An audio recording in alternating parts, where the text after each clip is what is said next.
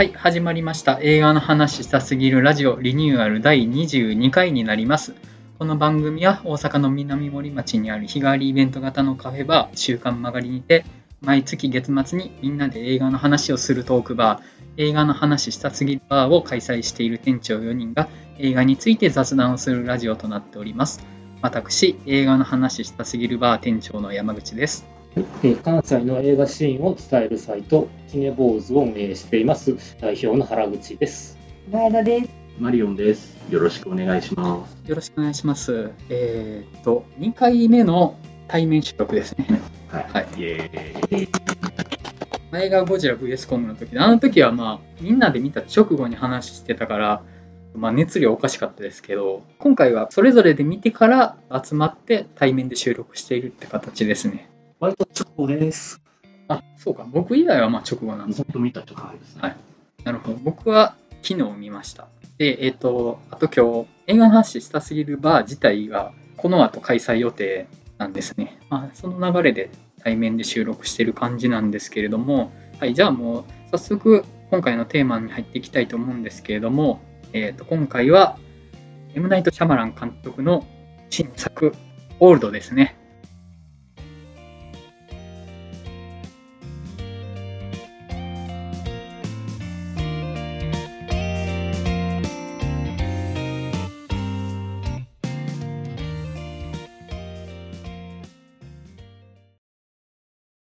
では、まず映画 .com から解説読ませていただきます。シックスセンス、スプリットの M. ナイト・シャマラン監督が異常なスピードで時間が流れ、急速に年老いていくという不可解な現象に見舞われた一家の恐怖とサバイバルを描いたスリラー。人里離れた美しいビーチにバカンスを過ごすためにやってきた複数の家族。それぞれが楽しいひとときを過ごしていたが、そのうちの一人の母親が姿が見えなくなった息子を探し始めた。ビーチにいる他の家族にも息子の行方を尋ねる母親。そんな彼女の前に、僕はここにいるよと息子が姿を現す。しかし、6歳の少年だった息子は、少し目を離した隙に青年へと急成長していた。あれ？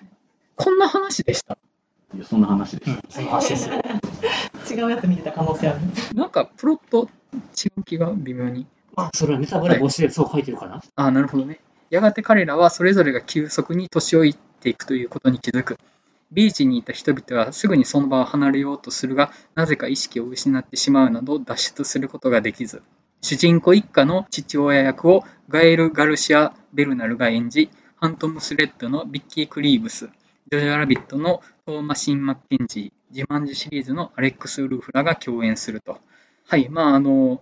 エム・ナイト・シャマラン監督の最新作というわけで、公開翌日の収録をしているわけなんですけれども、えー、とでは、まあ、まず、いつもと同じように、触りの感想と、あと、シャマラン監督作へのそれぞれの、まあ、触れてきた経緯とかも触れながら感想を言っていただきましょうかね。じゃあ、原口さんお願いします。いろいろありますね。とりあえず、まあ、最初に上がるね、なぜ、結局真相を知ると、はいゾッとする怖い話やなっていうのがはいありますかね。で、シャマランは、シックスセンスは確か見てて、えっ、と、それ以降、ビジット以降は劇場で見てるかなっていうレベルではあります。前田さんいかがですか？うんと私は結構ナマラン監督の作品好きなので期待通りで面白かったなと思ってるんですけど作品は結構見てますね。なんか途中のなんか変な SF みたいなやつ以外は SF みたいなやつなんだっけ？アフターアースとか、エアベンダーとかですすそこ以外は割と見てます。ただミスターガラスだけ見てないです。なるほど。はい、そんな感じです。マリオさんいかがですか？えっと、僕もシャバラン大好きというか、結構、う偏愛ぐらいの勢いで好きだったりするんん。ですけずっとおっしゃってど、ますよね。まあ、シャマラン、えっと、あれですね、シックスセンス以降は、まあ、ちゃんと、まあ DVD とかでですけど、見てますね。特にやっぱ、アンブレイカブルとかのに連なる三部作が超大好きだし、あと、ビレッジもすごい大好きだし、っていうぐらい、結構、いろんなとこでシャマランいいよねって言ってるような感じなんですけど、うんでそういう意味では、今回のオールドも、孫うことなきシャマランの映画だったなと。あそうなんだ。僕そこ分かんなかったっすわ。なんか特にやっぱハプニングに近いんじゃないかみたいなことを言ってましたけど、いや本当確かにこれハプニンに近いところに帰ってきたなっていう感じでしたね。あと、意外とこれ、図らずも今の時代に結構リンクしたような話だったりするんじゃないかなっていう意味でも、すごくタイムリーな映画で、とても良かったと思います。はい。えっ、と、僕はですね、まず、シャマランは多分あんまり触れてきてない人だと思います。まず、シックスセンスを見てなくって、えっ、と、シックスセンスが99年ですよね。で、高校1年の時なんで、まあ、その手の話題になった映画とかがすごい共有される時期で、まあ、年代的にはある意味、ドンピシャだったんですけど、なぜか見なくって、まあ、その後もあんまり見ずに、結局見てるのが、スプリットとミスターガラスと、その後でアンブレイカブルを見てるって感じなんですよねうん。だからそこの3セット、まあ、一応その3作ってちょっと話のつながりがある3作で、そこだけ見てる感じではありましたね。で、まあ、ちょっとそのミスターガラスユニバースじゃないシャマラン映画は初めてですね。で、見た感想としては、変 変すぎいやそうなんですよね。はい変あの、なんか、演出の、そこそう演出する？みたいなのがめっちゃ多くって、うんまあ、あの、あの面白かったんですけど、面白い以上に変っていう感情が巨大ですね。っていう褒め言葉。わかんないです。褒めてんのかな？なんか、その個性と言われたらもう個性なんですけど、なんかいいのか悪いのかもはや僕評価できないです。とにかく変な映画でした。まあ、というような感じで、えっ、と、触りの感想としては以上なんですが、ここから先は、えっ、と、具体的なネタバレになっていきます。えー特に本作はもう、シャマラン監督自身がネタバレ厳禁を非常に明言している作品なので、ぜひ見てから聞いてくださいということで、あの、ここから先は、すでに映画見た方だけ聞いていただけたら嬉しいかなと思います。はい。じゃあ、えっ、と、内容を具体的に触れていきたいと思うんですけども、まあ、最初に監督のメッセージがありましたね。あそうそうそう。熱っいややっぱ熱っやっぱシャマランはかっこいいわって思いました。今のこの状況を鑑みて。あのメッセージを出して、こういうこと言うし、っていう、なんかその熱さを感じるのって多分シャマランとノーランぐらいかなってちょっと思って、い映画、映画。そうですね。や、ここで見てくれよっていうね。映画館へのこだわりプラス、うん。あとやっぱストーリーテラーとしての、うん。なんか、なんていうか、意地みたいなところ結構二人共通してるなって僕は思ってて、やっぱオリジナルなストーリーを作りたいっていう、まあ今回のオーロラは原作があるんですけど、けどやっぱシャマランもどっちかっていうと自分のオリジナル脚本で勝負してきた人なので、はい。そういう意味でもすごくなんか二人はいつも似てるなという気がしてますね。なのになんかシャマランはなんか鼻で笑われがちっていうのは僕は結構不満なんですけど、ノーランよりも、なんかノーランをみんなありがたがってるのにシャマランはみんな鼻で笑ってるんだけどなんでみたいな。そうなのかな。僕割と同じぐらいの立ち位置なんですよ、認識としては。ジャジャンル映画だからってこと？わかんない。まあ確かにその珍妙なところ、これ何これみたいなのはあるんですけど、いやでもそういうところも以上にもやっぱこうぶっ飛んだストーリーとか、うんなんかもうすごくちょっとなんだろう、ナルシスティックで、うんちょっとロマンチックですらあるみたいなところって、すごく好きなんですよね。その俺はこれを言いたいんだっていうために何かをスポイルしたまま突っ走ってる感はめちゃくちゃあるなと思うんですよね。本作もそうやったんですけどなんかその演出でこれをやるかみたいなことを迷わずやりきってるっていうのが、うん、そこのねなんかやっぱノーランの方が物量構成みたいなとこがあって、まあ、誰しもがとりあえず見たら100人が100人映像として押し流されると思うんですよ。でシャマラン監督の作品はやっぱなんだろうフィーリング的な部分で機械だなっていうのが刺さるか刺さらないかっていうのがでかいのかなって気はしてて映像的にはその得意な演出とかカメラワークも今回すごい明確な意図を持って変なことしてましたけどそれが刺さらなかったらまあ単に変にしか見えないのかなって気はして多分そこが大きく評価されやすい部分とただ変であるっていうので評価が止まっちゃうところの差になってる可能性はあるかなって気はしますね。それはそう。うんちなみに、割と過去作でも本人出てるあ出てますよ出てますよ。の。出てます。あ、過去も。今回いっぱい出てます。なんかだんだんこう回を重ねるごとに出番が増えてってるんです今回とか割と重要ですよ。キャメオ出演じゃなかったですよ。そうそう。普通に物語中での役割でかってでかいというか、なんか、しかも結構立ち位置的にも、なんかすごい、すごい立ち位置で出てきたじゃないですか、今回。まず運転手やんか、俺の世界引き連れてやるぜ感じが。そう。そうですね。だし、こう、結末的に、まあ、ネタバレありだから言いますけど、黒幕なら組織に所属している人で、しかも、登場人物たちをあの謎のビーチに連れていくっていう、あのポジションって要はストーリーテラーですよね、そうやっぱり。ですねうんもう、もろに自分のことだっていうのは多分言ってるんでしょうね。ただ、ものすごい、まあ、悪い人みたいな感じですけど、いいきなり出てきたんでびっくりしたけど、あのメッセージ言った人は、みたいな。いやーね。で、また見る役、全体を俯瞰する役。もう完全に、まあ、ストーリーテラーとしての自分ですよね、もうあれはね。なんかあの上の方で徐々に本人を映していったよね。なんか最初ってぼんやりで、そうですね。いやさあ、じゃあまあ、演出というか、まあ、どっから話していったらいいかな。あの、まあ、この本作の最大のアイディアの部分である、年を行っていくビーチはい。っていう部分なんですけど、まず、そこまでメイクしないっていうのが すごい変というか、まあ、その子供がいて、で子供が年取ったら別の役者を使っていくんですよね、年の違う。で、大人は、ちょっとある程度この話のギミックの部分触れないとちょっと伝わりにくいと思うんで言いますけど、まあ、そのビーチに行くと、えっ、と、加齢が加速するって言い方でいいんですかね。30分で一歳年を取る。そうですね、30分で1年。なんかそう言われたけど、すごい本当に全然一律じゃないんですよね。うんまあまあまあね、非常に恣意的な年の取り方させてたなっていうのはあったのと、子供は成長が早い、大人は成長が分かりづらい。分かりづらい。まあ、老化していくから結局は。わかりにくいのはまあ、。大差もあります。でその一言で、大人の見た目をそんなに変えないままうんずっとやると。で、多分あの話の昼間のうち、夜になるまでの、まだ人数がいっぱい残ってるうちでも、大人のメンバーは大して見た目が変わらないんですよ。まあなんかちょっと気持ち、メイクでシワの数増えたように見えるかなって気はするぐらいだったんですけど、そこ、も、年を取っていくっていう話をやりたいって中で、まあ、その見た目のことは、大人はあんまり見た目に現れないような一言で突き通してるとこ、あのすげえなって、それ、もうちょっと、その、ちゃんと入り込みやすくするんだったら、ちゃんとメイク凝ってたら、すげえってなるし、そのメイクを年とともに順々にやっていくっていうこと自体が映画の魅力になると思うんですけど、俺がやりてえのはそこじゃないから、そこにはこだわんねえって言って全くやらないんですよね。で、あとはまあその後半になればなるほど、えっと、要は全体の姿を映すと、全然年に取ってないっていうのがより明らかになっていくじゃないですか、後半になればなるほど。となると、もうめっちゃアップになって、あの要は、その年がと、絵的に年が取ってないっていうのをカメラでごまかすって言った言葉が悪いんですけど、その年を取ってないってことを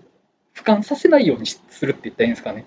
うん目に見えて分かりやすいのは、やっぱ顔にこうシワができたとか、うんそういうところの方が多分分かりやすいからっていうのが多分あると思うんですけど、で、最終的には夜になって、なんだかよく分かんなくなるから、そこがごまかされるっていう。そうですね、大体夜明けたら、大半の登場人物死んでますからね、いろいろあって。そもそも時間の流れのコントロールがめちゃくちゃ恣意的というか、全然一律じゃないんですよね。そのまあ、主人公一家のお母さんが、もともと使用があって、まあ、それもあって、夫婦離婚の危機であるとっていうのが、この旅行を決断したきっかけになっているって話だって、でも要は、もうおそらく長くは持たないと。っていうので、まあ、最後の旅行だし、夫婦としても最後の旅行だし、本当にその子供と一緒にいられる最後の時間であるっていうのに旅行できたと。で、まあ、そんな話はなんとなくうっすら予感はされてるけど、説明はまだされてないわけですよね。で、そのビーチに行って、まあ、いろんな人に時間が経っていくんですけど、結局あの話って、フォーカスが当たった人のところだけ時間が流れる感じでテンポが進んでいくので、今この人が年取るターンですってなって、まあ、基本的にその人が年取るターンになったら、その人は一回カメラから外れるんですよね。で、カメラから外れて、大変だってなって、その人にカメラが動いたら、年取って何か大変なことがなってると。っていう、そういう、この人のターン、この人のターンみたいな感じで、そのお母さんに至っては、その私、仕様があるっていうのをみんなで共有したとこから一気に仕様がでっかくなっていくんですよ。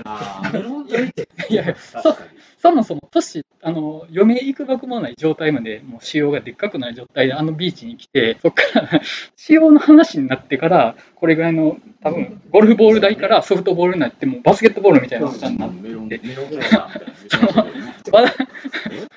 普通転移するやんみたいな。で、そのしかもなんか、切って取ったら OK ってなって、あそこは OK だなって元気なるのって。まあなんかすごい回復力もね。まあね、うん、時間まあ切っても、切ってもすぐ戻るわけやけど、それもあるかなっていうのはあるんですけど、まあ、その要は、あのビーチがその何か岩石の特殊な放射線によってうん。加齢が促進されるっていうのは、あくまでこの話を取るための言い訳なんですよね。でもうそこで人々が混乱していくっていう状況を取りたいからそれ以外の部分だから年取るっていうのを別に絵的にすごい見せたいわけでもないしそのリアリティにのっとって全員が同じペースで年を取っていってってことをしたいんじゃなくてこの人のにまつわる混乱の話この人にまつわる混乱の話っていうものを順番に描きたいからそこはあえても時間のコントロールはそれぞれに対してもう意図的にずらしてやってるしあとまあそのこれはもう映画自体が持ってる映画だからつける嘘だと思うんですけどカメラが離れた人にだけ何かが起こるっていうその映ってないところだけ何か起こるっていうのはあのまあその映画の撮り方のとしての面白さとしてまあすごく興味深く見てたとこではありましたね。はい。そうだから、あの、ヒップホップかな、あの、ミッドサイズってたあの黒人の人、はいあの人一番廊下がわからんかったんやけど、で、とりあえず血が固まりにくいっていう病状、ずっと鼻血出てましたもんね。それが全然わからんけどなって。でも黒人は分かりづらいって言ってますよね。あ、そうか。大人は分かりにくいにさらにもう一個言い訳を足してそうなんや。そうなんや。全然言ってる感じねえな、思いながら。結構信じてしまうよ。そうだからあのカップル二人が朝一が打った感じやんなって思って。とまあ老化をするっていうことと成長するっていうことが微妙に混同されながら話が進んでいっててうんその細胞が老化していくのと体がでっかくなるのまた全然違う概念だろうっていうのは一旦置いといて子供たちはどんどんでっかくなるんですよね。まあ、そのでっかくなることは置いといても明らかに精神年齢も成長してるそう。してましたね。うんまあ、あの主人公の一家の息子は6歳だし、で別の家族のちゃい女の子は多分2歳ぐらいか、うん3そう2 3歳だと思うんですけど、その子がでっかくなってから、このまま私、プロムにも行けないまま死ぬのかみたいな、あ、プロム知ってんねやみたいな、知識が増えてる。そう精神年齢も伸びるし、知識はもう明らかに増えてるんですよ。だからそのそこもすごい理屈を取っ払ってやりたいというかもうその2歳の女の子が時間飛んで16歳ぐらいになった状態の話を取りたいから16歳に相応の精神年齢にもしたいし知識量にもしたものを取りたいっていうのがあると思うんですよね。でそこの理屈はまあいいじゃないかと。俺が取りたいのはそこじゃないからってやりきる勇気。勇気というかある種のもう盲信だと思うんですけど。けどなんか、その割に、あの、子供できるじゃないですか。そうやることやってんのね、みそ。この知識はないのかみたいな ところは、まあ、あるというか、まあ、そういう、まあ、展開したかったんだろうなっていう。ええ展開。しかも、あの展開の、なんか、みんなの反応とか結構、えってなりませんね。なんか、え、怒ったりしないのもうちょっとなんか、みたいな。そこ通り越した結構あっさりなんかみんな、ああ、なんかなっちゃったね。とりあえず、なんかバレんじゃねえみたいな。で、なんか、なーなーで終わってて、うんあ、なんか、すげえ終わり方するな、するなとは。すごい展開。ね、結構あのシーン、まあ、生理的にちょっと嫌だったんですけど、うんなんかやっぱ面白いなと思って、なんかこう、体が成長していくと同時に、なんていうんですかね、そういう、まあ、自我の部分であったりとか、なんかそういう性欲の部分であったりとか、そういうものもこう一緒に成長していくっていうのは、なんかちょっとすごい面白いなと思って、うんなんか体が大きくなっただけで、さっきと同じみたいに触れ合ってると、なんかそういうムードになるっていうのは、うんなんかすごい発想としてなんか面白いな。うん発想としては面白いんだけど、なんか、その描き方はなんだこれはってなるっていう。突然すぎて。うんそうそうあそうなんですよね。で、すごくその書きたいもののために都合のいいことが起きるので、あのビーチってすごい科学的な理由付けされてたけど、要するにドラえもんのもしもボックスですよね、あれって。そう。うん。すごい時間で時間が過ぎるビーチがあったらっていう、もしもボックス使った状態の話を作りたかったんだと、これは。だからその、科学的にそこの理由付けを追うと、とんでもないだけになるんですけど、あくまでもう話を取りたいというものとしてみたら、あの環境下で取れる混乱とか強行みたいなものを一つ一つ丁寧にほぐしていってるなとは思って、やっぱそこは面白いところではあったと思うんですよね。なんかその、まあ、ハプニングの時のよくわからない現象に人々が巻き込まれていくっていうような話なんですけど、あの時って結構、そんなオち、オチというか、ってなかったじゃないですか。ないというか、このなんか謎の現象に対する理由付けてなかったそうそう、なかったんそうそう、なかですね。ったんですよね。でも今回、割と、まあ、その現象自体は、まあ、そういう自然な現象があるっていう、ただ、どうして彼らがここに来て、こういうことになってるのかっていうオチはあったじゃないですか。そそれはなんか結構、ハプニングとの違いとして面白かったなっていうのと、うん結構その、すごいテーマとして、なんかトロッコ問題というか、こう、少数の人を犠牲にしても、何万人の人とかうん何千万人が助かる人って、どっちが、どっちがいいというか、それ、そういう理由があるからこういうことやってもいいよねっていうような、なんかそのテーマ性は面白かったなと思いました。なんか確かになんか、シャマランってなんかその、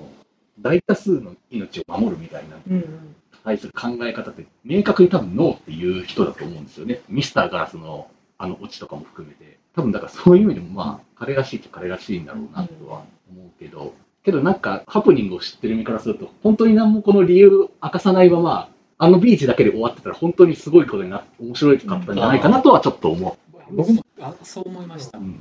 なんかそういうなんか理由付けとかが求められてるっていうのはなんか、まあ、多分観客側の気持ちだと思うんですよね、どっちかっていうと。うんとか、あと、シャマランをどんでん返しの人って思ってる人多分未だにいるし、うんそういうのが求められてるからやってあげてるみたいなところがちょっとあるんじゃないかなってそこはサービス精神かもしれないですね。思っちゃう。まあ、安いなぐらいですけど。最後ね、放り出されてもよかったなと思うし、僕、その、結局、まあ、オールドっていうテーマで、要は、一瞬で人生が終わってしまうようなっていう環境っていうのが、まあ、老いとか死に対するテーマ性を持った話にももっとできたとは思うんですよ。もうあくまでちょっとその、ジャンルスリラー的な、最終的にはジャンルスリラー的な着地になったと思うんですけど、例えば、あの、It Follows って映画あったじゃないですか。あれって、その、なんだかよくわからないものがずっと追いかけてくると。で、まあ、それで、セックスすると、その追いかけてくるものはその人に移るっていう話で、まあ、公開された当時は、性病のメタファーかみたいな言われ方もしてたんですけど、僕的にはあれってもう、その、いつか死ぬっていうこと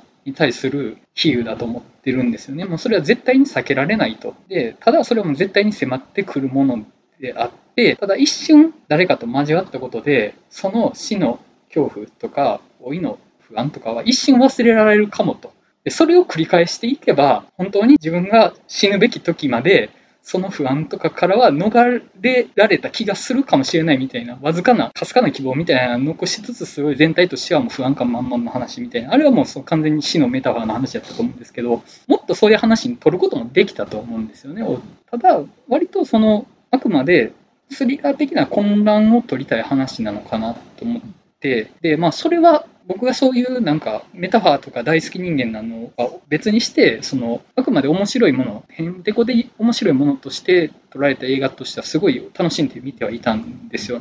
本作も。うん、そうですね。やっぱなんか、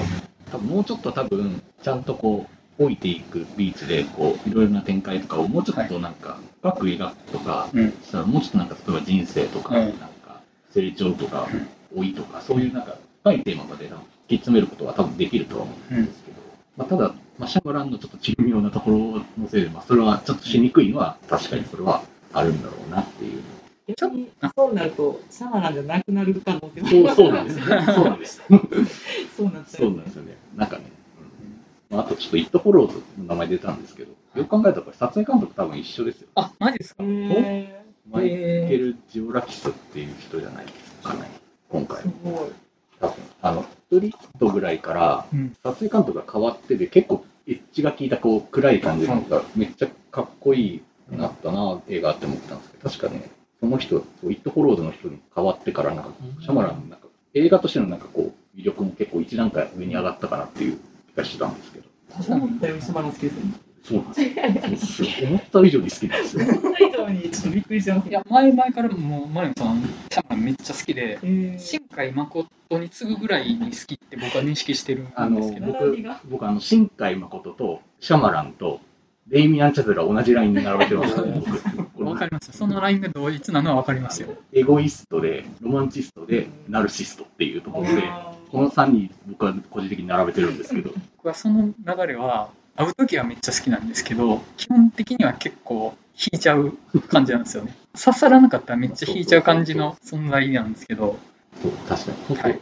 この3人ともまあやっぱ合わない人はとことん合わないうん人なので、まあそういう意味では。うん、そうですね。で、まあ、前半のビーチの本当に意味のわからなさはその意味のわからなさとしてやっぱり面白いっていうのはありましたね。うん。なんか結構、状況を飲み込むのに結構時間がかかってたように思ってて、うん。確かにまあそうだよねってぐらいの、結うん。構、多分もうちょっとなんか、こういう場所ですよって、多分もうちょっと切り込んで整理することは多分できたと思うんですけど、でも実際なんか、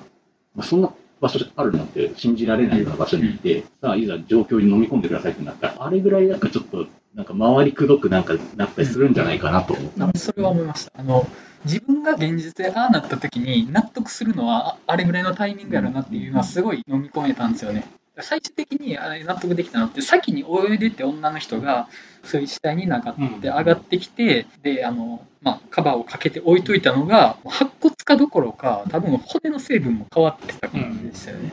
そこまで見てようやく怪異が起きてると。単に事件じゃなくて怪異であるとっていうのがそこで認識できるっていうのは理解できるんですよ。でも、あの骨のスピードは明らかに違いますよね。まあまあ、違うんですよね。あそこはね、あのね、ジョジョの新しいスタンドが出てきた時ぐらいの感じ。のいや、ジョジョが新しいスタンド出てきた時って意味がわからないことが起きるんですよ。で、そこはもう、ね、あの絵的なインパクトを最優先してて、何か認識してないところで物が動いてるとか、まあ、時計がまあ進んでるとかですよね。まあそういうのを自分が認識認識できない怪異の状況に巻き込まれたっていうのが、まあ、その新しいスタンドが出てくる時の導入部分なんですけど、あの感じなんですよ。でそれは意味が分からなければ分からないほど面白いわけなんですよね。で謎解きが進んでしまったらそこの面白さはもう一旦もう瓦解しちゃってるんですよ。だからまあそのやっぱ前半ですね。特にそのなんか岩の成分がどうこう言われる前の方がやっぱり面白みは強かったかなと思って。だからもういっそそれ言わなくてもよかったなって。なぜかあそこではああいうことが起きるとっていう。そう。うん。それでよかったなと思うんですよ。本当何の理由もわからないままあれが進んでいくっていった方が多分面白くはなったと思うんですけどただハプニングの失敗があるのは多分それを許してくれないんじゃないか。えー、そうハプニング失敗だったんですか？まあ僕は失敗とは思ってないですけど 世間一般から見る結構な失敗作みたいな感じの言われ方するのでそうか、めっちゃ好きなんですよね。だから、あのビーチ行くまでに伏線の要素を結構置いてるそうだから職業とか、あの製薬会社のホテルとかっていう。そうそう。ですねわざわざ職業を聞いて回ってるとそれを覚えてるみたいな何とも言えないバレバレな伏線を入れてくるとか。簡単なら子供の遊びで相手素人で、変な遊びしてんなって思ったらああ繋がるんだみたいな感じになるとかね。うんうん。なんかその中で、あの、お父さんとお母さん、家族の、だけ、なんかちょっと年取ることもいいなみたいな感じになるじゃないですか。他の人はこう、ある共感というか、もう置いていくことに対する恐怖しかない恐怖とかね、あと、まあ、病気とかどんどん進行して気が狂ったりとかする中で、あの二人は、なんかこう、お互いを許し合えたりとか、なんかこう、年を取ることがそんな悪くないなっていうとこが、あそこだけ急に入ってて、ちょっと結構感動してしまって。そう。なんか、そういうところを入れてくれるのがシャバランの好きなところでもあるんですよね。なんか、ちょっと、なんか、みんなやっぱどんでん返しの人って思ってるけど、実はなんかすごい、イノセントな人たちに対する眼差しめっちゃある人だと思ってるんで。めっちゃ熱く語ってんなっていう。また、この話で一番熱く語ってくるとマリオさんと思わない？いや、もう、それ今日はもう確定事項でした。それが。うん。あの、ラストシーン、その、夜になって、お父さんとお母さんが、まあ、離婚寸前の不和であったりとかっていうのが、まあ、和解できて寄り添っていく。でしかもその本当に老夫婦としての片方は目が見えなくなり片方は耳が遠くなりっていう状態。あとちょっと地方も入った感じなんですよね。そこがメイクじゃなくて演技でやってるっていうのも結構あそこは好ましかったなと。そのメイクで追いさせてしまったらそれはもうそういうもんとして問答無用で受け取らざるを得なくなるけどなんか演技だからこそ要は置いてなお寄り添ってる互いっていうものの精神性の部分だけが見えるっていうのが良かったと思うしなんかあそこだけはその置いてなおその死を、まあ、恐れないって言ったらあれですけどその向き合っていくみたいな部分では少しだけあそこは何かそのテーマ的な部分につながるような描かれ方になってたような気もしてあの良かったですねあそこは。うん、うまいですよね、こう、うんなんやろ、ちょっと耳を傾けて聞く動作とかが、うん、本当にこう、お年寄りというか、そうそうそうそう。に見えたから、すごいなと思。なんか、結構、シャマランってなんか家族の話結構多い人じゃないですか。うんなんか壊れた家族みたいな。なんか、ああいうのとかも、あなんか、っぽいなと思いながら見てましたね。理解者。理解者。理解者ですよ。いや、でもこんなこと言ってますけど、最初の時期結構シャマラン苦手な人だったんですけど、ああ、まあ、その、ホヤとかみたいに、初め嫌いやったけど、食べてたらこれで好きなんだわ、みたいな。親で例えられるその珍味であることには、まあ、うんちょっとね、そうだよねとしか言えないので、僕も。少なくとも日本全国の食卓に乗る料理ではないでしょう。あのシックスセンスでなぜか日本全国の食卓に乗りましたけど、基本的になんかその、あの日本人だけはバッチリ合うなみたいな珍味だと思うんですよね。シックスセンスでやっぱ世界中のみんながそう思ったと思うんですよね。なんかすごい人が来たって思って。いや確かにすごいんだけど、ね、どんどんこう、なんか緩やかになんか世間の反応が下がっていってしまうっていう。えーむしろなんかもう、一時期はものすごい低迷までしてしまって。あの SF はなんで撮ったんですか ?SF っていうか。エアベンダーとか、はいアフターアースですか？うんなんでかわかりませんけど、ただ、本当あの辺のは、本当ちょっと僕もシャマラン好きだけど、擁護できんぐらいつまらないので、いやでも本当それぐらいなんか、自分の企画じゃない、なんかもう雇われ仕事みたいなのをうんやらったりとか、アフターアースの時ってほぼ名前出てなかったですからね。えやっぱ、そのシャマランって名前を出すことがもう、人呼べないって思われてた時期があって、それは辛い。そこからビジットで徐々に復活していくっていうあたりですよね。自分の家担当に入れながら、自己資金で映画を撮り、そう、そうなんですよ。こんなかっこいいやついないでしょっていう。なんかシャマランに伝えたいぐらいですよ。こんなに代弁してくれてる人がいるい シャマランはそういう人がいるってことは信じてます。ミスターガラスのラストを見ればそれはわかります。俺を見てくれてる人はこの世界にいるっていうのを常に確信しながら戦ってるなっていうのはねそうなんか私今、さっき気づいたんですけど、あの、息子？はいヘレータリーの人えね、あの、あアレックス・ウルフね。そうようん。そうそうだよ。予告段階で僕もヘレディタリーの人やとしか思ってなかったんで、全然顔とか覚えられないんで、ああ、なるほど。なんか、それよりも子供から成長していく上で3人ぐらい役者変わってるじゃないですか。そうですね。はいそれがなんか全員ちゃんと似てるからすごいなって。うんそれは、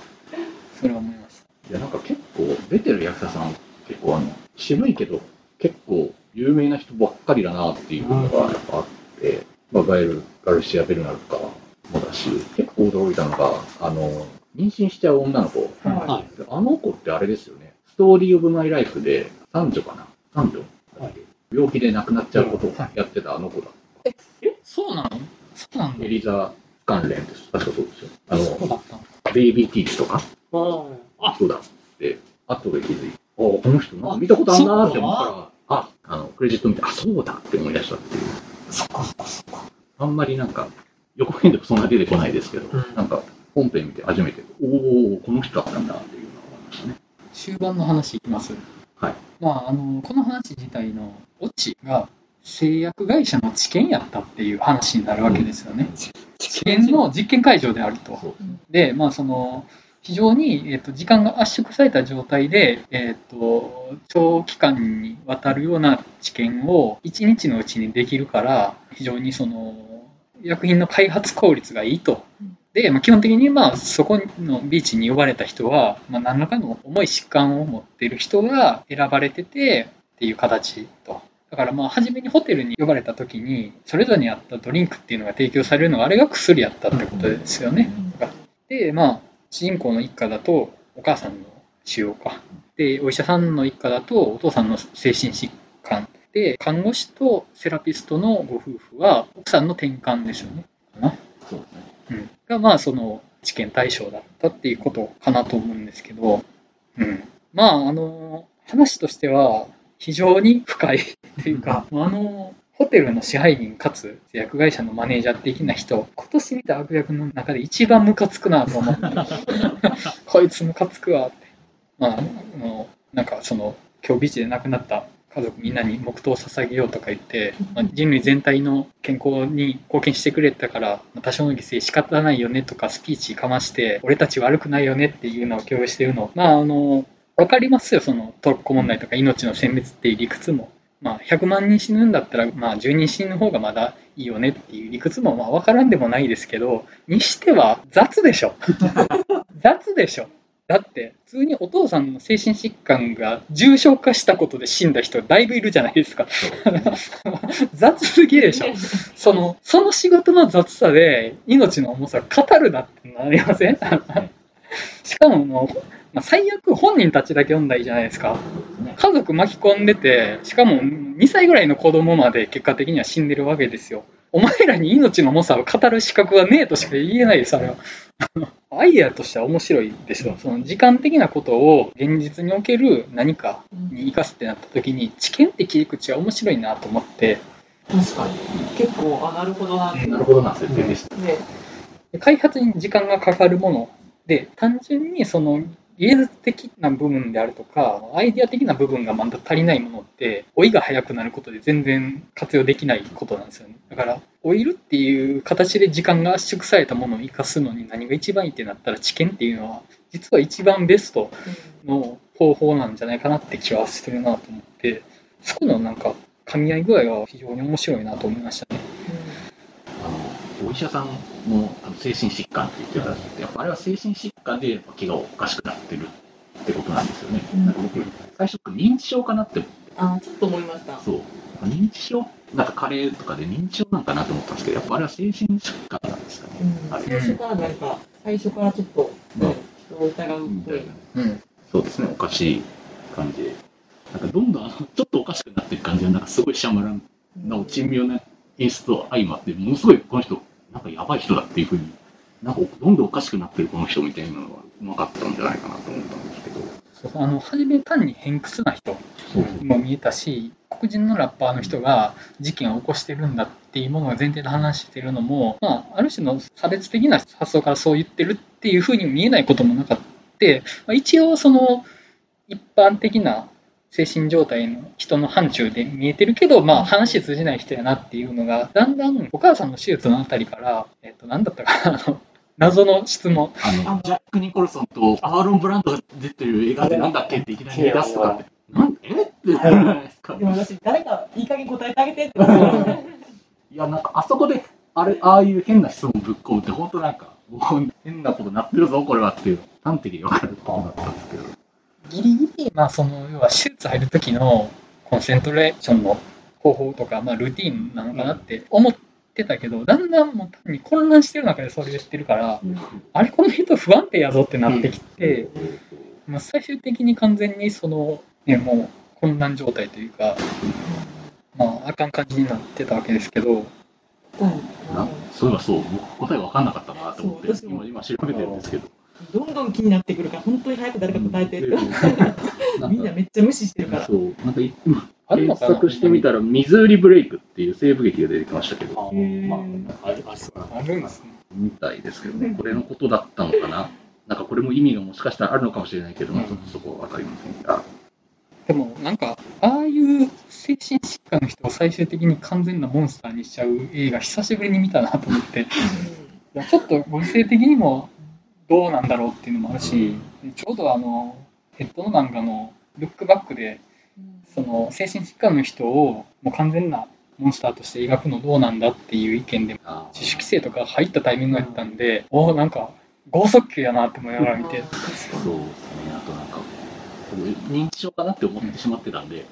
なんか前も言いましたけど、また認知症かって思った ねねそうですまたかと思って、そうですね。そんな認知症になりたいのかって思ったっていうの、ちょっと違うかなと思いました。単にああの場に混乱をもたらす目的の人って感じでしたからね、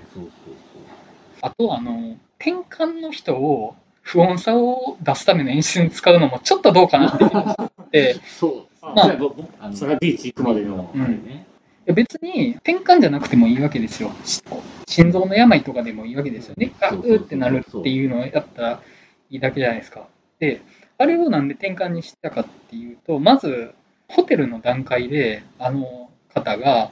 その転換の発作が出てガクガクガクってなるのがこれから起こる何かに対する不安感を煽るためにあるわけですよねあれって。で実際にそのビーチに行ってからも最終的にその転換の、えー、と症状が治験の薬によって抑えられてたけど、まあ、その薬が切れるタイミングで発作が出て死んじゃうっていう形ですけど要はその死に方がこの言い方もちょっとあれなんですけど絵になるから転換なわけですよねあれって。うん、であともう一つ言うなら予告に使えるからだと思うんですよ、転換シーンが。うん、でまあそのオカルト的な何かに取りつかれてとかだったらまあ今の時代だったら別に現実的な疾患とオカルト的なものって切り分けて見れてるからまあなんかオカルトだったら大丈夫かなって気持ちあるんですけどもうガクガク震いながら泡吹く人っていうものを転換っていうチョイスで描いてしかもそれをそのスリラー映画の不安感を煽るための材料に使うのは少しどうかなって気持ちはあるっちゃあるんですよねそれは。だからまあ、その転換自体をそのフィクションの中で見たの久しぶりやだっていうのがあったんですけど、それなんでかっていうと、触れるのがめちゃめちゃ難しいからだと思うんですよ。絶対にこの手の問題がつきまとうからっていうのがあって、逆に昔ってもっと転換を描いたフィクションってあったと思うんですよね。もうなんでかって派手だからと思うんですよ。人間が青吹いてガクガクガクってなるの派手だから、恐怖はあるのにぴったりだけど、それを今やるとどうなんだろうって絶対なるじゃないですか。それをやれちゃうシャマランがいいのかどうかっていうのは僕にはちょっと判断つかないですね。別にその自主性が全て正しいわけじゃないし、逆にそのもう、いやもう表現の自由で全ては表現されるべきとも思わないんですけど、このオールドの中において転換の扱いがベストとは言わないまでにもベターがだったのかどうかっていうのはちょっと僕わかんないなと思って、っていうのはありましたね。なんかちょっと話それちゃうんですけど、はい予告編結構流れてたじゃないですか、はい。で結構見せてたじゃないですか、はい。私なんかこう予告編見せすぎ問題って結構あると思ってて。はい。予告編で煽りすぎててこう3分の2ぐらい見てませんかみたいな。なんかそのせいで早くみんな気づいてって思っちゃうくないですかその。こうその時間がもどかしいというか、もうこっちは途中までもう知ってるからもう早くそこに行ってくれみたいな気持ちにちょっとなっちゃったなっていう。あだからビーチ行く前ちょっと長めかなと思って、まだ行かんのかな思いながらホテルのシーンがあって、こっちはもう行ってる確かにそうですね。行ってるからみたいな。確かに。主人公らが来た翌日に。行くやったよね。そう。確かに。結構長かったですね。うんビーチに。行くまで。まあ、あとなんか、多分、意図はしてないんでしょうけど、なんか、図らずも、なんか今のコロナ禍時代のなんか感じともすごくハマった映画だったんじゃないかなっていうのはすごく思っていて、うんなんか、あそこだけ時の流れが違っていてっていうのって、今の状況ともすごく似てるというか、うん。時の流れは変わらないのに日常が止まってしまってるから同じような状態になってるっていうのは、なんかすごくやっぱ、多分まあコロナ禍になる前から多分企画自体は動いてたと思うので、本当たまたまなんでしょうけど、なんかそういうのすごく今ぴったり合った映画だったんじゃないかなとすごく思ったんですよね。時間の流れにいろんなものが失われてしまう悲しさとか、で、それをなんか取り戻そうとする焦りみたいなのとかもすごく出てたし、なんかそれこそのプロに行けないみたいなくだりとかはうん。割とそのままコロナの今の若い子が思ってるようなセリフって感じですよね。そうそうそう。口っていうのもなんか微妙に重なるんですよね。薬が早くできたらっていう部分で、うん。まあ、実際その、まあまあワクチンできてますけど、まあ、開発もある程度時間かかったわけだし、まあ、そこでもし治験が速やかに進んで治療薬が早くできたらっていう思いはあるっちゃありますけど、うん。まあ、偶然なんですかねこれ狙ってやったのかな。狙ってやったんだとしたらだいぶ面白いしこんなウイルス感染拡大状況下を、まあ、治験っていう部分で、まあ、具体的なものとしてなぞらえたっていうのもだとしたら面白いしそのコロナ禍とは時間が失われることであるっていう捉え方自体が面白いなと思うんですよね。いやもう時間のを失うという病気であるとっていうなんかあそう捉えると面白いなっていうのは確かにありますね。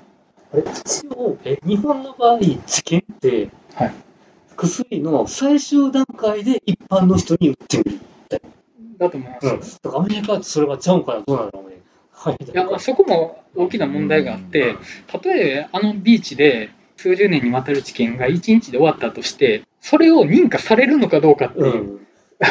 問題があって、いや確かにその途中段階のものを実験するのには使えるでしょうけれども最終的な完成品は絶対にそれを証明するためにかなり長期間の治験の実験結果を出さないといけないじゃないですか。どう考えても。でそれをその証明をしないためにはまずあのビーチがあってそういう実験をしましたっていうことを世間に公表しないとダメなわけですよ。そうですね。あのレポートをして出さないと多分いけないでしょうね。アメリカにおけるエリア54みたいな存在。ああだからもうあの治験をしてますっていうものを政府も分かっててああの製薬会社にだけその特殊な治験に対する承認を出してるいや、あるかも。だって他の国に負けるぐらいやったら、はいアメリカがうんうんね、先に出した方が。それはまあありえるっちゃありえますかね。確かにそうですね。コロナのワクチンも、ちょっとそういう、なんかワクチン戦争みたいな、開発戦争みたいなのあったし。うん。陰謀論がはかどりますよ。いや、なんか、中途半端にそういう陰謀論というか、はい。噂を聞いちゃうせいで、なんかワクチンの予約するときに、なんか選べるじゃないですか。はい。何年とか、は。い。え、これどれ選んだら正解なみたいな。なんか選ぶのが怖くて、もう、選べたからといってなんだって感じはありますよね。逆になんか選ばせないでと思いましたもん。なんか、もう選ぶ、何を基準に選んだらいいかもわからないので、そうですね。意図がわからんと。まあ、その見方したらあるし時代を射抜いてる映画にも見えるっちゃ見えますね。私唯一わからなかったのが、い。あの医者の奥さん、はい。妻はい。が最後洞窟でなんか変なことになってたじゃないですか、はい。あれだけちょっと理屈わからなくてどうしてあの人だけあんななんか肩が脱臼かなんか変な位置で固定されて戻ってしまったなんか治ってしまったとか言ったじゃないですか。腕が最初、1個目はわかるんですけどその後なんかどんどんボキボキなっていってなんでなんでなんでみたいな。そうですね。あの、なんか、まああの、サスペリアみたいになってましたけど。骨が骨が弱ってたんじゃないですか？骨が弱ってて転んだだけで骨が折れちゃうみたいな状態。あ普通訴訟症まあずっとカルシウムどうとかこうとか。あそうそう言ってましたね。あんなことなる一人だけすごいよ扱いが確かに。あすいません、廊下が良かったな。一人だけ化け物みたいな扱いメイクが落ちてみたいな。うんあの夫婦だけ完全モンスター側に扱いましたからねそうですね。主人公家族以外も死ぬっていうね。最近映画見ると、はい本当にちょっと人が集まってるシーンでマスクしてないのとかちょっと気になりだしちゃって、あああいろんな人によっては。そうそうそれがもう一番の弊害。あ、もうそこはもう完全に映画と現実のズレですよね。そう、うんあれめっちゃ見てたけど大丈夫かなみたいな思ってしまう。という、撮ってる時は大丈夫なのかなっていうのはめっちゃ思いますね、あのまあ作られたものは別にそれでいいかなって思いはあるんですけどまず撮る時どうしてるのかなっていうの。まあなんかクレジット見たらね、なんか COVID-19 うん。の関係スタッフのクレジットありましたけど、ああ、うん、そうそう。そう。結構出だしてる、そういうの、映画ですも。ごいねなんか前、他の映画でも見た気うん、がする。あったあった。これが何十年後とかに見たらそのクレジット入ってるのなんかおおとか思ってそういうことああ、ですよね。そう、あこれ何そのクレジット当時なんやってね。ねあ、思い出した。ドントブリーズ2だ。ドントブリあ、ーズ2でも出たっけ？クレジット出てました、それ。今後ってその動物虐待のあれと同じようにずっと入っていくかもしれないかなってしばらくはね、入ってくるのかなっていう。かしかもやっぱ、ああいうなんかコロナ禍での映画撮影って多分ものすごい厳格だし、お金もめっちゃかかるっていうことだから、なかなか大きいこういう対策、まあシャマランも大お金をかけてる方ではないかもしれないけど、なかなかお金かけて映画撮るって時に、その分のお金もかけなきゃいけない。だから大変ですよね。まだねビーチやからなんか通性が、そうそうそうそう。でもあの岩のやつってセットなんですよね確か。えそうなんですか？やっちゃいましたっけ？私あれあそこがきっとあるんやと思っていつか行きたいなと思って。いや東宝シネマズのえちょっと待って、えー予告のやつで撮影はドミニカでやってる。セット作ったって見た気がしたんですけど。で、あとこれね、楽園、京子の楽園を作る。これこれかな。あれ違ったのかな？でも私も本物かどうかすごい気になってて。うん。あの場所があったも、壁とか？これ、ここか。僕が作った壁を持って行って元の壁に溶け込ませる必要があったと。うん、壁はしっくり発泡体、絵の具砂を使用して作り、元からあった紙に取り付けたと。へえだから今は違う景色なんや。その主要な部分にあのはそういううん、セットにされてる。で、編集で視覚効果チームが岩の写真などを使用してデジタル加工で壁を広げるという。と。へえだから、ああいう感じの壁をイメージで欲しかったよね。で、一部を作って。と。最終的にはサンタバーバラでサマナにある雄大なビーチを主な撮影場所として選んだって書いてますけど、結構ねなんか岩の感じとかグロテスクで印象的だったんですよね、何かの内臓みたいに見えるなとか思ったりとかありましたね怪獣の内臓にありそうな感じがあって。うんああ。まあそういう意味付けなんでしょうねきっと、うん、本当だされた世界だ。あであの閉ざされた世界であるので僕なんか舞台劇みたいななってちょっと思いながら見てて、うん要は、できるよね、あれは。うん、だから、まあ、その要は基本廊下のメイクってそこまで持ってないので要は演技で廊下を見せてるし身長とか大きくジャンプするときは別の役者さんが入ってくるしでで基本的にその何か年代がジャンプするときとかって舞台袖にはけてからまた入ってきてっていう、うん要はカメラが外れるっていうのと舞台袖にはけるって同じ意味合いじゃないですか。だからなんか舞台劇みたいやなと思ってそのやってることのそのスケール感とか規模とかやり方とかがすごい舞台っぽいなとは思いながら見てたんですよね。だからもうたまの入り口になる岩の裂け目のところを中心にしてあの周りの岩のセットだけあれば舞台にしてもいけるんじゃないかなって気がですよ。あとまあホテルのセットぐらいですよね。うん。なんか。舞台っぽいですね。けどなんかカメラワークとかすごい長回しっぽい感じの動きをしてました。ので、やっぱそこはちょっと映画っぽいところになるのかなっていうか、カメラがこう動いてる時にいつの間にかもう変わってるとか、地味にあの、長いカメラの動きで時間の流れを描くみたいなのは、なんかまあ、すごくうまかったんじゃないかなと。あの撮り方するのはやっぱ映画好きなんやなって気が、あとなんかみんなで輪になってる時にこうぐるぐる回りながらそのはいはい。で実際に喋ってる人がその時映ってなかったりするんですよね。でなんかその話題の中心にいる人はなんかその瞬間にカメラに映ってなくってなんだろうその状況が分かんないんですよね。そのその状況を喋ろうとしてる人たちの様子と声が聞こえるんですけどじゃあ実際どうなってるのかみたいなのがすぐに分からないんですよね。カメラが動いててなんかあそこも不安不安不安ってなって面白いなとか言いながら見てましたね。ああと割とどうでもいい目の話なんですけどラストまあ岩から廊下の方車線が出てるのはサンゴに入ったら避けられるとっていうのがなんか分かるわけじゃないですか。うん。でまああのどういう理屈やっていう気持ちはあるけどまあそれはぐっと飲み込んで置いといて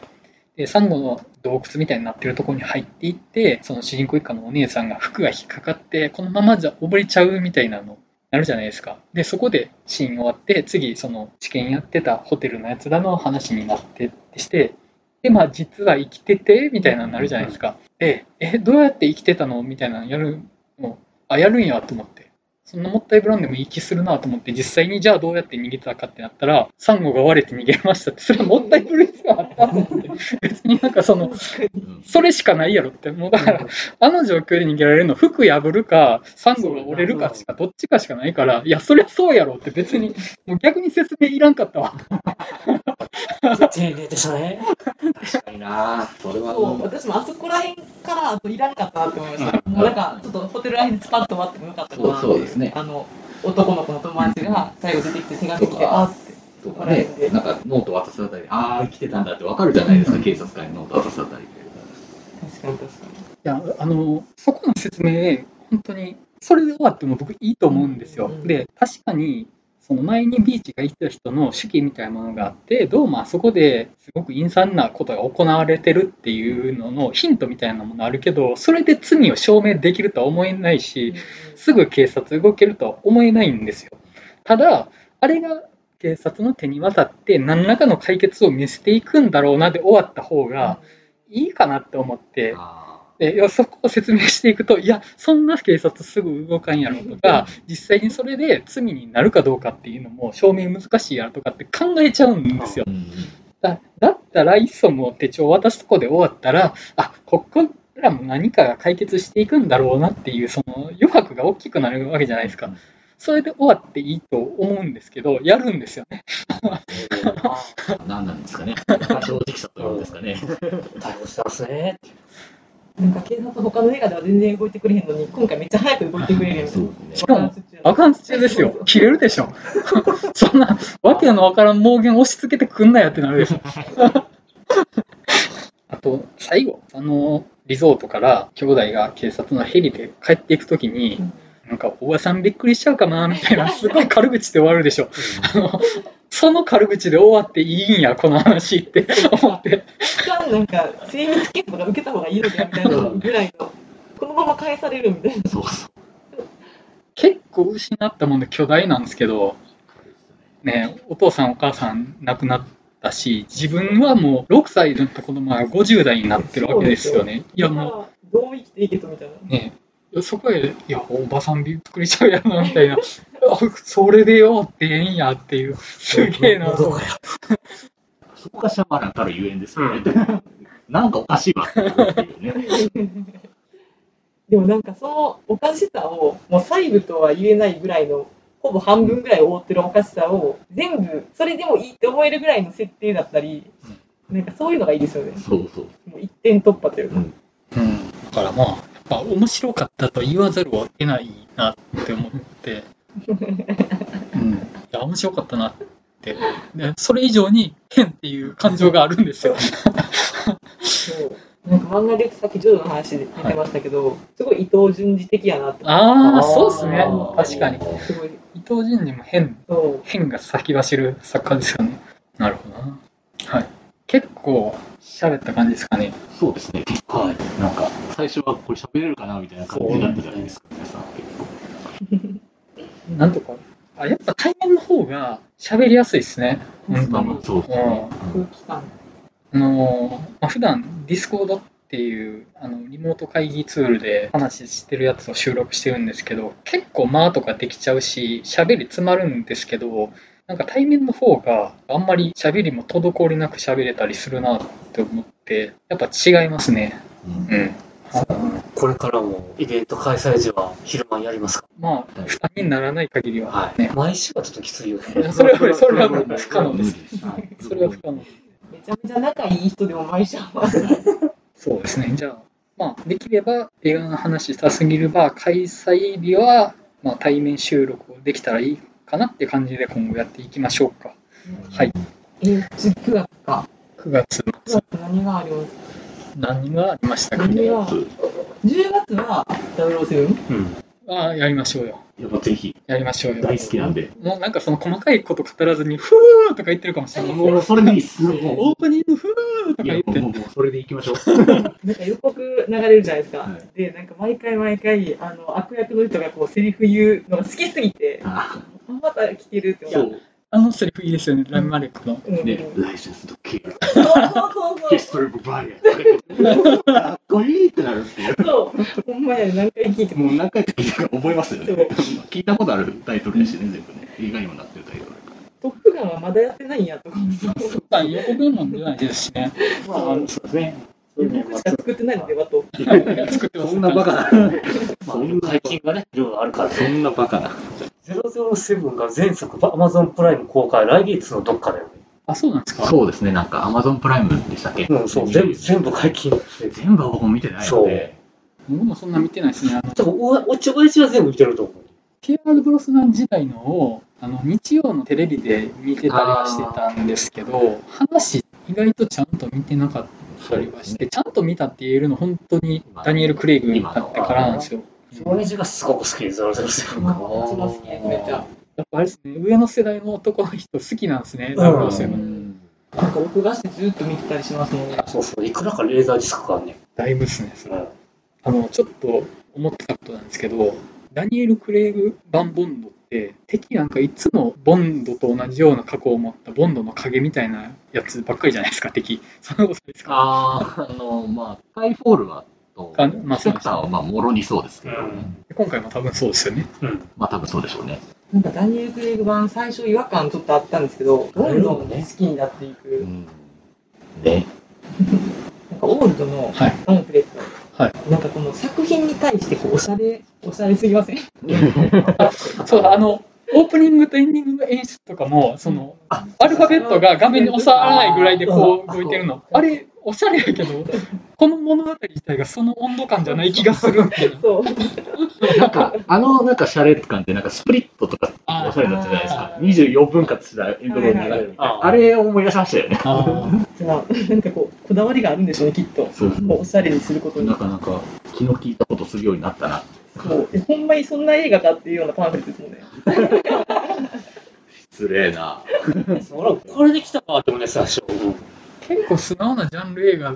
かなって気がするんですよねだからパンフレット作らへんぐらいの映画のけ結構最近そう結構ある、ここのここの会社は。そうなんですよ。投稿とは、うん、ちっちゃいやつやと。いや、そうだ。ミスターガラスの時、パンフレット作ってくれなかったんですよ。あ、そうなんですいまだに怒ってます。あれ、こう、脚光とフォトは、うん、あんまないことが多かった。そうでたまにいきなりそうちっちゃいやつ作んねや、みたいなね。そう、まあ多分、アンブレイカブルが多分ディズニーだからだと思うんですけど、うんあ上のビスタだったから、はいそれの関係で作れなかったのかもしれあない、けど、うんあ、それね、それは。はだってフリー以外もなかったくないですか？そうなんですよね。振り替えもなかったですよね。ね意外に。もうなんか、意外パンフリーそうやけどね。ねありいや、あんだけ公開に来て時間あんだろって気がしません、なんか。いや、なんかいろいろ事情があるんでしょうい。けど、えうん、そう。会社から見とるよ、さと。あるんでしょうけどね。まあ、じゃあそろそろ終わりましょうか。はい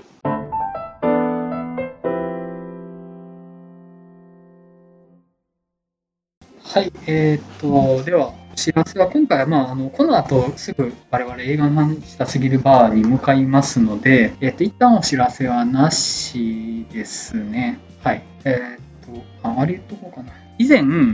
このラジオの中で僕が、えーっとクラウドファンディングの協力をお願いしてました、大阪の泉大津で行う泉大津の、えーっと野外映画イベントなんですけれども、えーっと詳細が決定したので、一応お伝えさせていただきます。イベント名が泉大津野外映画祭と言いまして、場所がモントパークっていう広場みたいなところになります。開催日時が2021年の9月18日土曜日。上映作品が第1部がお母さんと一緒すり替え仮面を捕まえろ。第2部が千と千尋の神隠しとなっております。